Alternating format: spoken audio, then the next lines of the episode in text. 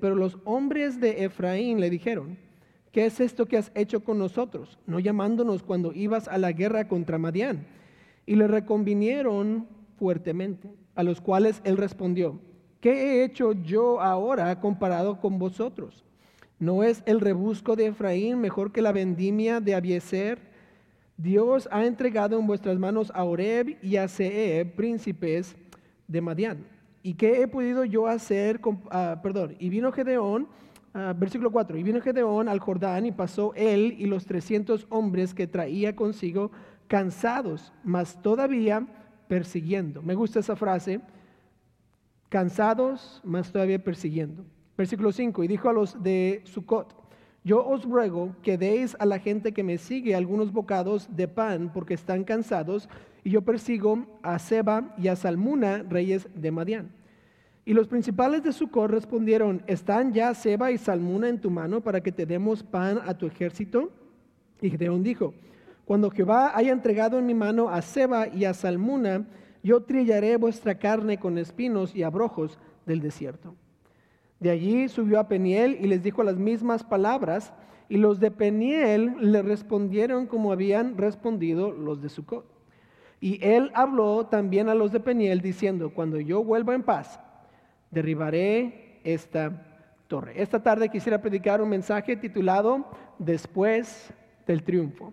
Después del triunfo. Oremos juntos. Señor, te doy gracias una vez más porque nos permites abrir tu palabra, nos permites ah, saber lo que sucedió hace muchos años con Gedeón y con los madenitas. Señor, gracias porque podemos aprender de de ti en estos momentos, en esta historia, y queremos ahora a que tu Espíritu Santo nos guíe, nos toque el corazón y que podamos responder a tu palabra. Te pido ahora que me ayudes a mí a decir aquello que va a edificar y también te pido que nos ayudes a responder y a tomar pasos que tú quieres que tomemos el día de hoy. Te pido todo, esto en el nombre de Cristo Jesús.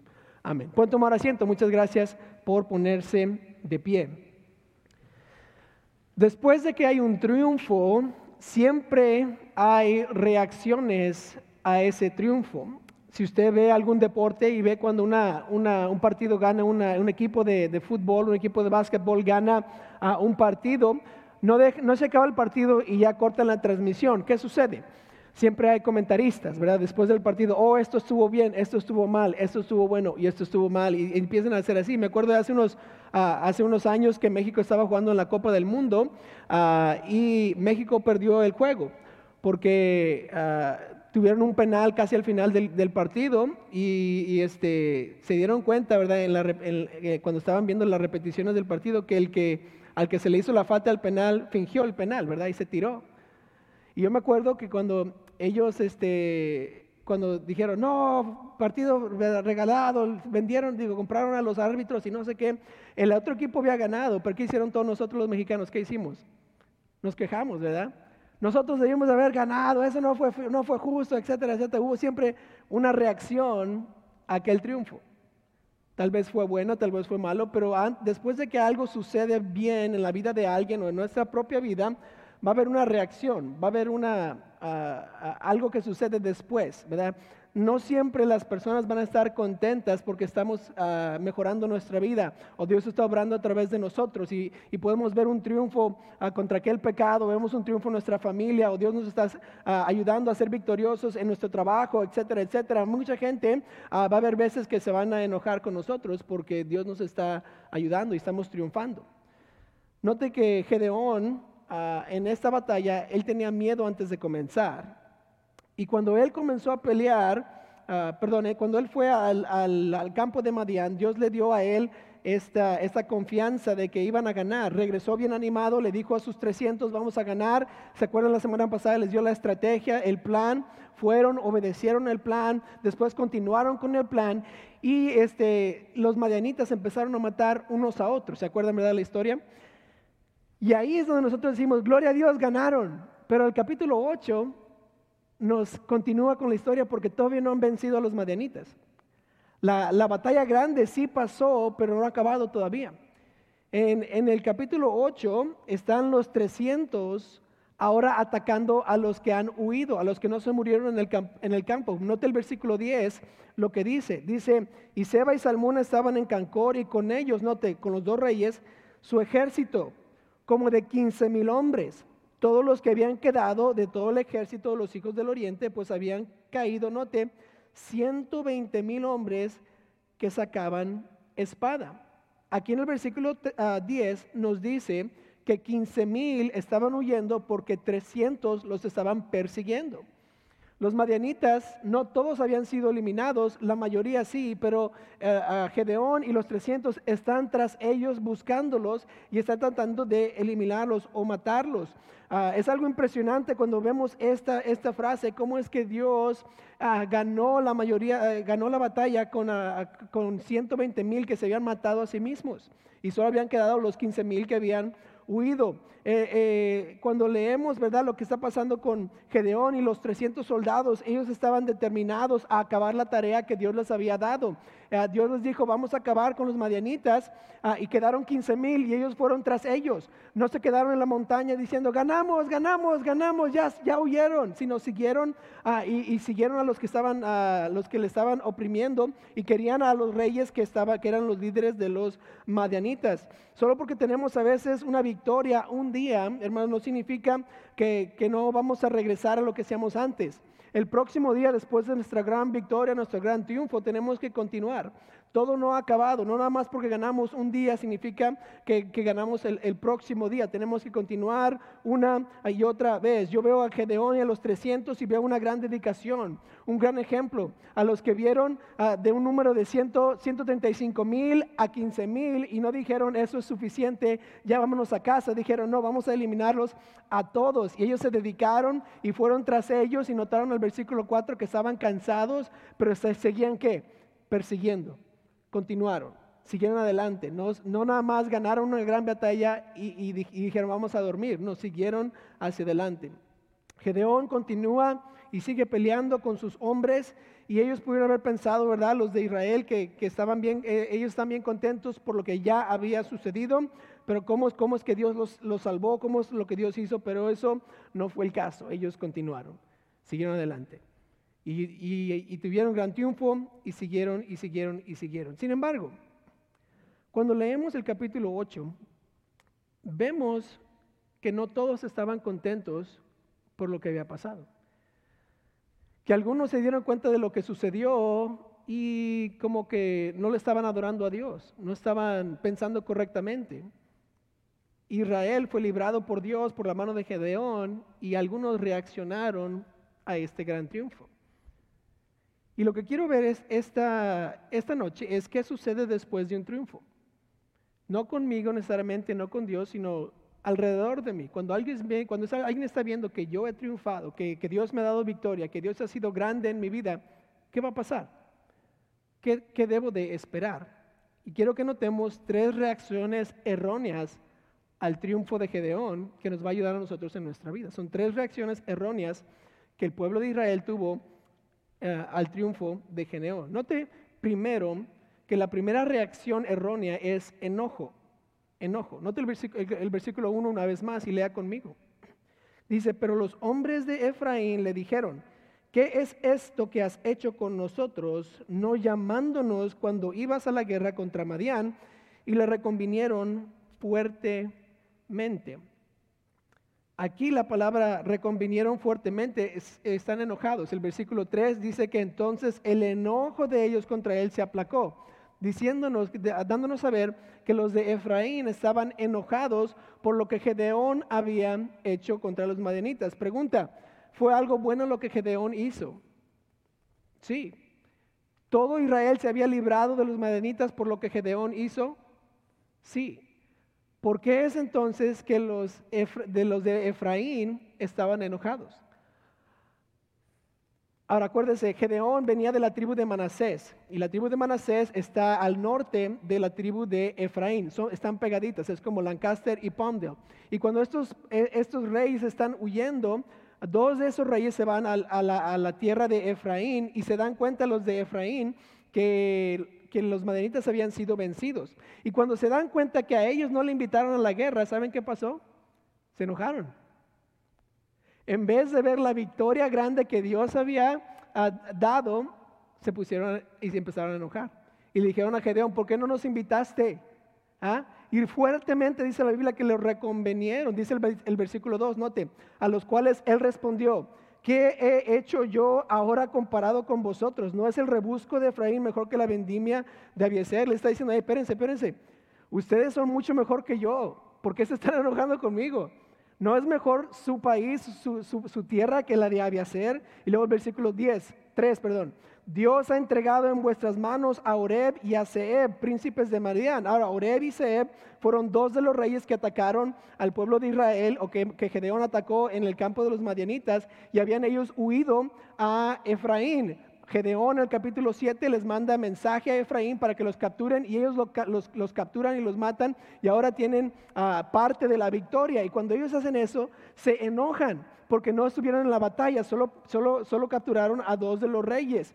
Y Gedeón les dice, hey, no, no fue eso suficiente, no fue eso algo grande, ustedes tuvieron parte en la batalla. Y entonces el versículo 3 dice al final, dice, ah, entonces el enojo de ellos Ah, contra él se aplacó luego que él habló de esta palabra. Entonces les, Gedeón como que les sabiamente les dice, oigan, ustedes, ustedes son buenos, está, bien, no se preocupen. Ah, hicieron algo para ganar, ah, Se, encargaron de dos de los reyes, todo está bien y como que ellos empiezan a aplacar un poco, pero se enojaron. En vez de ver lo que Dios había hecho, se enojaron. Yo me imagino que ellos fueron invitados a la guerra también, tal vez nunca les llegó la invitación o no sé, pero Dios escogió a solo 300. ¿Cuántos de los de Efraín creía usted que Dios iba a escoger para ganar? Tal vez ninguno. Pero se enojaron. Ellos estaban enojados porque Dios le dio la victoria a Gedeón, a alguien de Manasés, y no usó a los de Efraín. ¿Se acuerda usted de la historia de Jonás? cómo es que Jonás fue y predicó contra Nínive, esa, esa gran ciudad, y él fue y les dice a ellos, arrepiéntanse porque si no se arrepienten, Dios los va a destruir. Ah, ¿Y qué pasó? Se arrepintieron. Toda la ciudad oró y se arrepintió de sus pecados y le, pidió, le pidieron a Dios misericordia para que no destruyeran la ciudad. Y Dios se le olvida de lo que iba a hacer con ellos y les da misericordia. Y ahora hay un gran avivamiento en la, ciudad de Nínive y, hay algo grande y Dios hace algo milagroso y ellos empiezan a adorar a Dios, quitan a los, a, los dioses, ¿verdad?, de entre ellos. Y Jonás, ¿qué hace? Se enojó. Ahora pregunta, ¿fue eso una gran victoria? Claro que sí. Una ciudad entera regresó a adorar a Jehová, al Dios verdadero, y Jonás se enojó. Entonces, una de las cosas que sucede cuando Dios nos da una victoria o vemos triunfo en nuestras vidas o seguimos adelante y nuestra vida empieza a mejorar por lo, por lo que Dios está haciendo a través de nosotros, hay gente que se va a enojar. Sus amigos se van a enojar. Su familia se va a enojar. ¿Por qué estás pasando tiempo en la iglesia y por qué no estás pasando tiempo con nosotros? Porque es que ya no haces eso, porque no haces esto, porque no dejas a que tus hijos vengan conmigo. Y empiezan a enojarse porque nuestra vida cambia, nuestra vida empieza a ver un poco de victoria. La gente en el trabajo se enoja porque usted no estafa al jefe como ellos lo hacen. Y cuando vemos victorias espirituales en nuestra vida y vemos cómo Dios nos está bendiciendo y la gente lo ve, sabe que a veces personas se van a enojar y van a decir, no, no, ¿qué estás haciendo? Estás equivocado por eso. Y saben, no solo son los inconversos los que se enojan, a veces también son cristianos, miembros de, miembros de nuestra familia cristiana también, tal vez. Y solo están enojados porque Dios le dio a usted una victoria y no los usó a ellos. ¿Cómo es que ellos pueden ver tan grande victoria y yo no? Y se empiezan a enojar. Cuando yo entonces yo veo que Dios está bendiciendo a un hermano y cuando yo veo cómo es que Dios le está dando victoria a aquel hermano, mi respuesta no debe ser enojo, debe ser alegría. ¿Eh? Gedeón está triunfando, está librando a todo Israel y los de Efraín, ¿qué hacen? Se enojan. ¿Qué, ¿Qué debemos hacer nosotros? Cuando el hermano que está en el trabajo conmigo le dan a él un aumento, lo ponen en una posición de supervisor y a mí no. Si se está enojando, está respondiendo o reaccionando a aquel triunfo erróneamente. Porque cuando Dios da una victoria no podemos enojarnos, no debemos enojarnos. Esa es la primera reacción que sucede cuando alguien triunfa. Note la segunda, que se encuentra en el versículo 4, y la segunda es envidia. Envidia. Quiero que, que lea conmigo, note lo que dice. Y vino Gedeón al Jordán y pasó él y los 300 hombres que traía consigo, la frase me gusta, cansados, mas todavía persiguiendo. Los soldados de Gedeón estaban cansados, pero ¿saben qué hicieron? No dejaron de perseguir. No, no, dejaron su tarea a un lado, continuaron. Ellos estaban tal vez cansados porque atacaron de noche, tal vez estaban desvelados y estaban ahora bien cansados, sudados, corriendo, persiguiendo a alguien, cansados, pero seguían continuaban. ¿Qué pasó cuando fueron con Efraín y, Gedeón dijo a Efraín, eh, no se enojen? ¿Qué hicieron los soldados? Continuaron, siguieron, continuaron, persiguiendo. Hicieron una y otra vez lo que Dios estaba haciendo. Si alguien se enoja conmigo, no es excusa para yo dejar de hacer lo que Dios me ha pedido hacer. Solo porque Dios me dio victorias a mí no significa que debo de dejar de vivir la vida victoriosa porque alguien se enojó. Sigo, ah, versículo 5. Y dijo a los de Sucot, yo os ruego que deis a la gente que me sigue algunos bocados de pan porque están cansados y yo persigo a Seba y Salmuna, reyes de Madián. Ahora, ¿quién aquí piensa que cuando Gedeón le pide a los de Sucot, hey, danos algo de comer porque estamos persiguiendo a los madianitas, a los que nos han oprimido por tantos años, ah, denos un panecito? ¿Quién aquí cree que los de Sucot hubiera, pudieron haber dicho, claro que sí, ten, ¿qué, más necesitas? ¿Quieres agua? ¿Quieres un burro? ¿Verdad? ¿Quieres, uh, Juanito, ven, te está pidiendo que vayas, ¿verdad? ¿No es cierto? Ah, un caballo o algo, ¿verdad? Pero ¿qué pasa con los de Sucot? ¿Cuál es su respuesta? Para mi sorpresa y su sorpresa, note lo que pasa, versículo 6. Y los principales de Sucot respondieron, ¿están ya Seba y Salmuna en tu mano para que te demos pan a tu ejército? Dijeron, hey, no has acabado, no te vamos a ayudar, no vamos a seguir. Y yo empiezo a pensar, ¿por qué no los ayudaron? ¿Cómo es que los principales, los líderes de Sucot, dijeron, que ya acabaste con la tarea, no, no, no, no te vamos a ayudar. Cuando acabes, ven y te damos las cosas, ¿ok? Ya cuando, cuando digas que has vencido. Pues, empecé a pensar, ha de ser envidia. Porque Gedeón está ganando y ellos no. Cuando acabes, empezaron sarcásticamente a decir, vea, cuando acabes, ok, ven. Note ahora lo que dice versículo 7. Y Gedeón dijo, cuando Jehová haya entregado en mi mano a Seba y a Salmuna, yo trillaré vuestra carne con espinos y abrojos del desierto. El Gedeón básicamente les dice, hey, no me quieren ayudar, está bien, van a ser castigados después. Cuando Dios me da la victoria, ¿saben lo que voy a hacer? Voy a trillar con ustedes espinos y abrojos. Trillar es como pisotear o raspar ah, en, el, ah, en, el, cuerpo, ¿verdad? Eh, eh, hacer algo así, ¿verdad? Ah, este movimiento. Y lo que dice que lo va a hacer con espinos y abrojos. Abrojos eh, del desierto es como, una, es como el tumbleweed que está aquí, pero tiene espinas. Entonces lo que Gedeón dice, cuando yo acabe, cuando, cuando Dios me dé a estos dos reyes, lo que voy a hacer es voy a agarrar espinos y voy a agarrar estos, ah, estos tamos, ¿verdad? Estos abrojos y los voy a trillar con, en su cuerpo, en su carne, que quiere decir que va a hacer esto con su carne. Y dice, va a ser su castigo. ¿Y saben qué dijeron los de Sucot? Eh, ok si es que los, si es que los alcanzas, ¿verdad? Note versículo 8, de ahí subió a Peniel y les dijo las mismas palabras. Ahora, estaban cansados, querían algo de comer, no se los dieron, ¿qué, qué, qué siguieron haciendo? Persiguiendo, persiguiendo, persiguiendo. No les ayudaron, siguieron persiguiendo. Pero note lo que respondieron los de Peniel. Y los de Peniel le respondieron como habían respondido los de Sucot. Entonces los de Sucot y los de Peniel estaban, ah, tenían envidia, no querían ayudarles. La razón que yo no le ayudo a una persona que está en necesidad, que está haciendo algo bueno, es porque, porque le tengo envidia. Él, me, él está ayudando a todo Israel, pero yo no quiero hacer nada. Yo no le quiero ayudar. ¿Por qué? Porque tengo envidia. Porque es que lo escogieron a él y a mí no. Una de las personas que me acuerdo mucho cuando estamos hablando de la envidia, me acuerdo de Saúl, el rey Saúl. El rey Saúl fue escogido porque él era un, hombre bien alto, muy hermoso, era, era alguien que se parecía rey. Y Dios lo escogió, Samuel lo ungió y él empezó a ser rey. Pero vino alguien más grande que Saúl. ¿Se acuerdan cómo se llamaba? Se llamaba Goliat. Goliat medía como unos nueve pies de alto, ¿verdad? Pesaba unos 600 libras, era un hombre ah, grande, grande, grande. Y todos le tenían miedo a Goliat. David va con mandato de su, con orden de su papá para darle queso, ¿verdad? A sus hermanos. Y cuando ve a Goliat maldiciendo a los, a, los ejércitos del rey, ¿qué dice? ¿Por qué nadie lo pelea? ¿Qué, quién está, que ¿Por qué nadie va en contra de este filisteo incircunciso? ¿Y qué le dicen todos? Deja, deja de presumir, no puedes ganar, ni si eres un niño, no sabes cómo pelear. Dice, yo voy a ganar. Yo voy a pelear en contra de él porque él está ah, blasfemando en contra del rey de Jehová, el Dios de, el Dios Israel.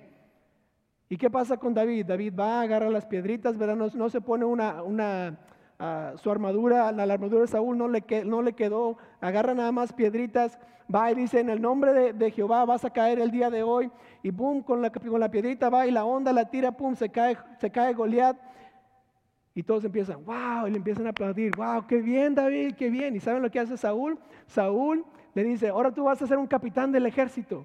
Ten aquí hay algunos hombres, vamos a pelear. Y David empieza a pelear con Saúl, porque Saúl lo puso como un capitán o alguien en, liderazgo del ejército. La Biblia dice que cuando ellos regresaron a, a Jerusalén, perdón, que la gente o las damas tenían un canto, ¿verdad? ¿Cuál era el canto? Saúl hirió a sus miles y David a sus diez miles. ¿Y qué es lo que hizo Saúl? Empezó a envidiar, tener envidia de David. Dice la Biblia que Saúl dijo, ¿por qué dicen que, yo tengo miles y David diez miles? ¿Por qué le dieron a él diez miles y a mí miles? Saúl empezó a tener el síndrome, el síndrome de ¿por qué a mí no? porque a mí no. David estaba siéndole leal al, rey Saúl. David estaba ganando batallas para el pueblo de él. David le estaba haciendo que Saúl, el reino de Saúl, fuera más poderoso, más grande. Y Saúl tiene envidia de David. Alguien quien él le manda. Y él empieza con su síndrome de ¿por qué a mí no? ¿Por qué a mí no? Y cuando llega el síndrome de ¿por qué a mí no? a mi vida, sé una cosa, que tengo envidia. ¿por qué es que yo no tengo novio y ella sí? Envidia. ¿Por qué, a mí no me piden a cantar y a él sí? ¿Por qué a mí no me dan esa clase para enseñar y a ella sí? ¿Por qué a mí no me dan una posición más alta en el trabajo y a ella sí? ¿Por qué a mí no? ¿Por qué a mí no? ¿Por qué a mí no? Y cuando llega el por qué a mí no, sabemos una cosa, es la envidia que nos está llevando a hacer esa pregunta. ¿Por a mí no? Los de Sucod y los de Peniel, ah, porque no nos, no nos pediste, no, te vamos a dar nada. ¿Por qué a mí no? Cuando me, me llegue el síndrome de por qué a mí no, yo tengo la opción, ¿verdad?, de ayudar o gozarme con las victorias. O puedo tener envidia. Cuando viene esa opción, Alguien está ganando la victoria, alguien está, Dios le está dando victoria a esa vida, está triunfando en su vida, Dios le está bendiciendo, algo está bueno pasando en el trabajo. Yo puedo darle gracias a Dios y gozarme con ese hermano porque Dios le está bendiciendo y Dios le está dando victorias. O yo puedo llegar a decir, ¿por qué a mí no? Porque es que Dios no me dio a mí un carro y a él sí. Porque es que su carro es del año y el mío no porque es que su trabajo le da más dinero y a mí no, porque es que a él le dieron un gran ministerio y a mí no. Y puedo en vez de gozarme con el hermano que Dios le está dando victorias, puedo eh, tener envidia de él. Sin reconocer que Dios está dando victoria. Y si ese hermano está, dando, está triunfando, ¿saben qué es lo que pasa? Porque todos somos parte de una iglesia. La iglesia está siendo beneficiada. Y en vez de ver que todos estamos siendo beneficiados porque la gente alrededor está creciendo espiritualmente, empezamos a tener porque a mí no, el síndrome de porque a mí no. Y en vez de reaccionar gozosamente a la victoria y el triunfo de alguien más, más que estamos haciendo, siendo envidiosos. Porque a mí no, porque a mí no, porque a mí no. Los de Sucod y Peniel no quisieron ayudar. Dijeron, eh, no te vamos a ayudar, tú puedes solo, ni siquiera has acabado con la tarea, ve. Y, los dejó, y Gedeón se fue, continuó. Dios nos da lo que tenemos conforme a nuestra capacidad. Y si yo confío en Dios, yo puedo estar contento con lo que Él me da, con lo que tengo. Puedo estar contento, contento con el éxito que Dios me ha dado, con las victorias que Dios me ha dado y también con las victorias que Dios le ha dado a los demás. pero solo es si yo creo y conozco que Dios está en control y que Dios me está dando a mí lo que yo soy capaz de controlar, manejar y administrar en mi vida. Esa es la segunda reacción errónea cuando vemos la victoria de alguien más. Note ahora la tercera, y esta es el exaltamiento. El exaltamiento. Quiero que vaya conmigo al versículo 10 una vez más. Vamos a seguir leyendo. Dice, y Seba y Salmuna estaban en Carcor y con ellos su ejército como de 15 mil hombres. Ahora, ¿quién aquí le va a llamar a su hijo Seba y Salmuna? ¿Alguien? No, ya están bien feos los nombres, yo ya sé, me imagino que ellos también estaban feos. Entonces, sigamos, todos los que habían quedado de todo el ejército de los hijos del oriente, pues habían caído 120 mil hombres que sacaban espada. Subiendo pues Gedeón por el camino de los que habían, eh, habitaban en tiendas al oriente de Nova y de Jobea, ah, atacó el campamento porque el ejército no estaba en guardia. Pausemos aquí, note que Gedeón continúa, los, los Seba y Salmuna siguen, siguen huyendo, se siguen yendo. Y Gedeón se encuentra con un campamento del ejército de ellos que no tenía guardia. ¿Qué es un guardia? Una persona que se está, en vez de estar dormido, está, está poniendo atención a lo que está sucediendo para que no haya un ataque sorpresa, para que puedan sobrevivir. El campamento, los que están entrando, no tienen guardia. ¿Cuántos soldados tiene Gedeón? 300. ¿Con cuántos acabó Gedeón en, esta, en este campamento? No sabemos, pero 300 le ganaron a cualquier persona que no estaba ah, en guardia. Y nos da una pausa para que nosotros pongamos a pensar en nuestra vida espiritual si nunca estamos poniendo atención a lo que estamos viendo, escuchando, a quién, con quién nos estamos juntando, si no estamos en guardia, si no, como dice la Biblia, no estamos sobrios, alguien nos va a atacar. Y vamos a decir, ¿qué pasó? Van a estar sorprendidos. La guardia es sumamente importante, por eso la Biblia dice que hay que ser sobrios, porque tenemos a un enemigo, un león rugiente buscando a quien devorar. Y si usted está dormido espiritualmente, si yo estoy dormido espiritualmente con mi familia, en mi vida espiritual, ¿qué va a pasar? Alguien me va a atacar. Y Gedeón lo que hizo porque no había guardia, atacó el campamento y ganó rápido. Esa es nada más pausa, ¿ok? Eso no tiene nada que ver con la lección, pero es buen, es buen principio. Sigamos, 12. Y huyendo Seba y Salmuna, él los siguió y prendió a los dos reyes de Madián, Seba y Salmuna, y llenó de espanto a todo el ejército. Ya los alcanzó y ya espantó a todos. ¿Cuántos los espantaron? 300 contra cuántos? 15 mil. 300 están espantando a 15 mil. Entonces, versículo 13. Entonces Gedeón, hijo de Joás, volvió de la batalla antes que el sol subiese. Note esa frase. Entonces, ¿cuánto duró la batalla? Toda la noche. Comenzaron cuando cambiaron los centinelas, ¿se acuerdan? Quebraron, los cántaros, tocaron las trompetas, empezaron a matar, empezaron a huir y Gedeón los siguió. ¿Hasta cuándo? Antes de que el sol saliera. Toda la noche. Fue arduo el trabajo que ellos hicieron. Si usted se ha desvelado toda la noche, usted reconoce y se acuerda qué tan cansado está a las 5 o 6 de la mañana cuando sale el sol. Estos soldados continuaron, continuaron toda la noche hasta que saliera el sol. Y, este, agarraron y prendieron a los reyes de Madián. Versículo 13. Entonces Gedeón, hijo de Joás, perdón, 14, y tomó un joven de los hombres de Sucot y le preguntó, y él le dio por escrito los nombres de los principales y de los ancianos de Sucot, 77 varones. Va a regresar a Sucot, Gedeón, ¿por qué? Porque les digo, cuando Dios me dé a Seba y Salmuna, los voy a castigar.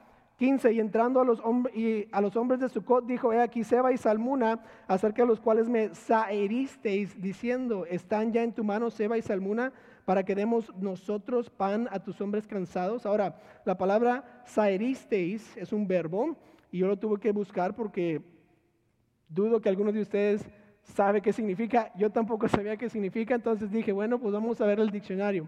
Saeristeis es como que le estaban, le estaban fastidiando. Estaban burlándose de él.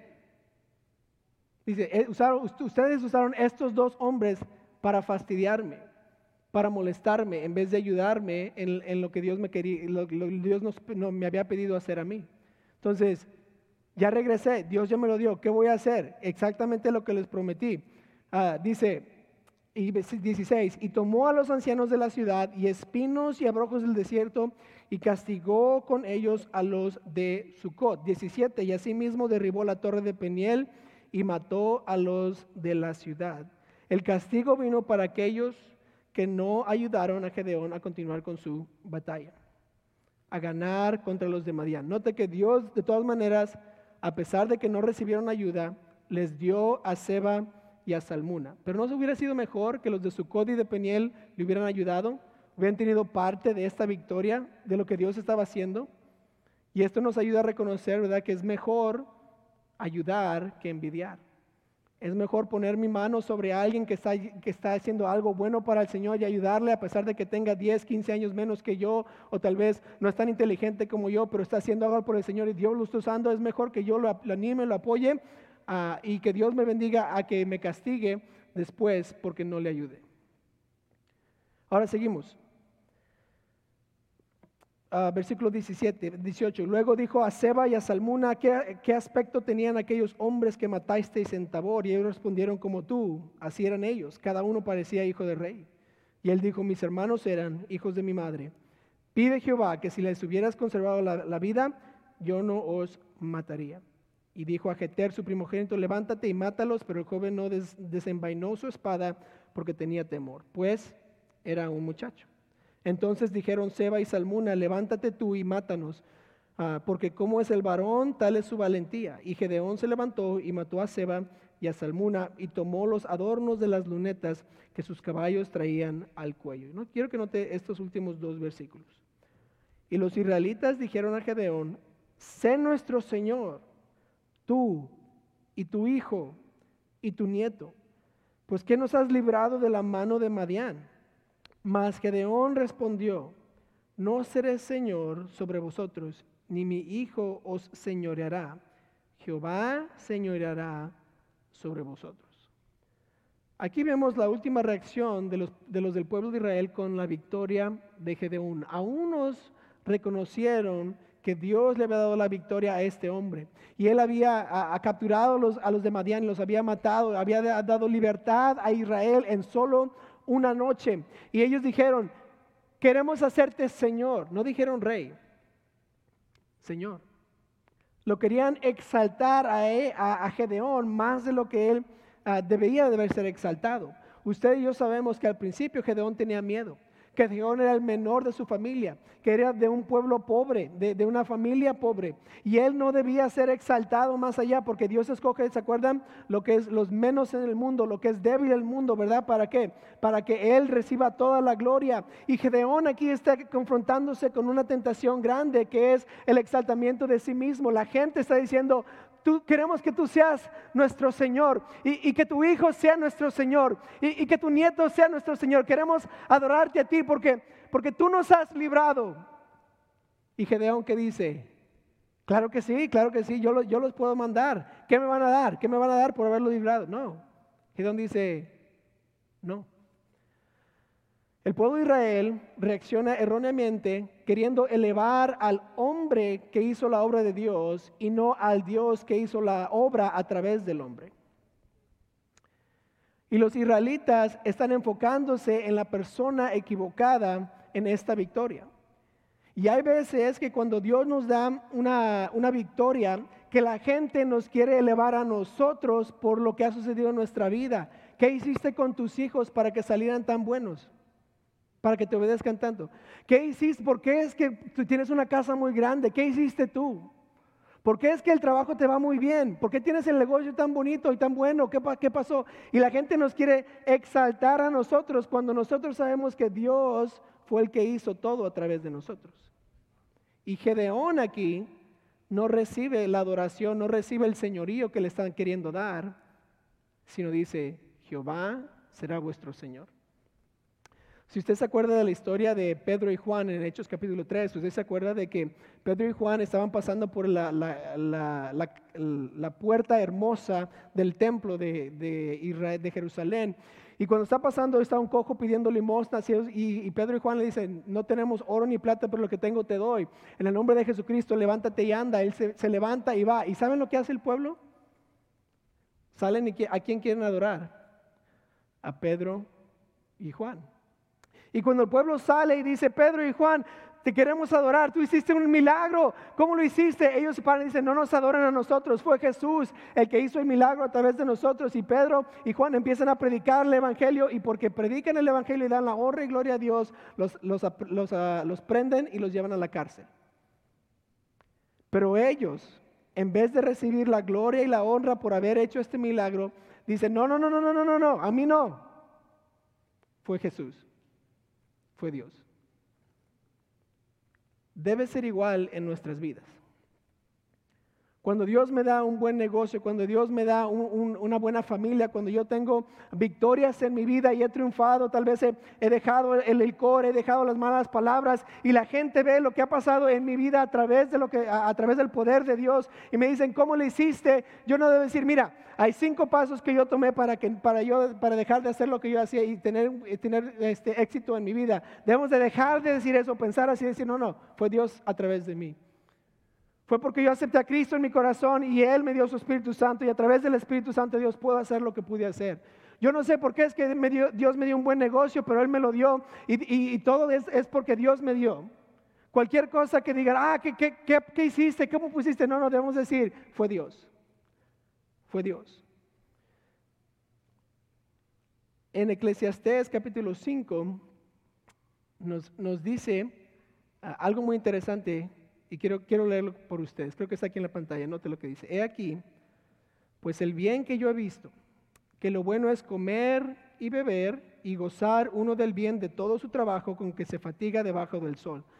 Todos los días de su vida, note que Dios le ha dado, porque esta es su parte. Asimismo, todo hombre a quien Dios da riquezas y bienes, y le da también, note esto, facultad para que coma de ellas y tome su parte y goce de su trabajo. Esto es don de Dios. Salomón en Eclesiastés dice esto, Dios te da riquezas, Dios te da bienes, disfrútelos, pero también te da la facultad para que comas de ellas. O sea, la sabiduría. Él, te dio el, cerebro, los músculos, el cuerpo. ¿Para qué? Para que el trabajo que, uno está haciendo y lo está haciendo bien es porque Dios me dio lo que yo tengo. Y ahora todo que es, es don de Dios.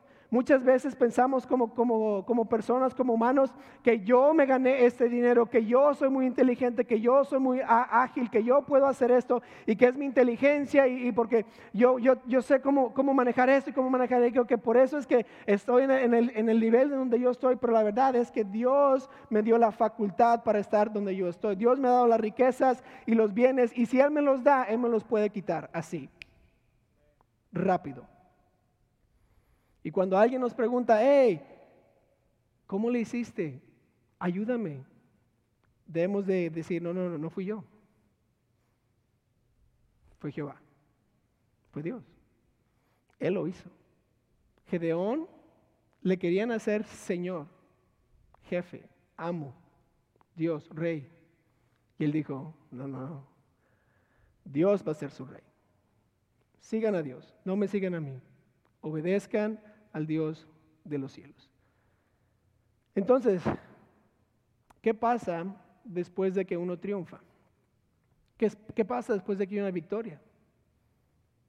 Pues erróneamente hay enojos, erróneamente hay envidias y erróneamente hay exaltamiento indebido. Entonces, si yo veo la victoria y el triunfo que Dios le está dando a otro hermano mío, pues no me debo de enojar. Y si estoy viendo el por qué a mí no síndrome que, está entrando en mi vida, tengo que decir, no, no, no yo, no, quiero tener envidia de eso. Y en vez de decir, ¿cómo le hiciste? Es, ah, tienes un gran Dios.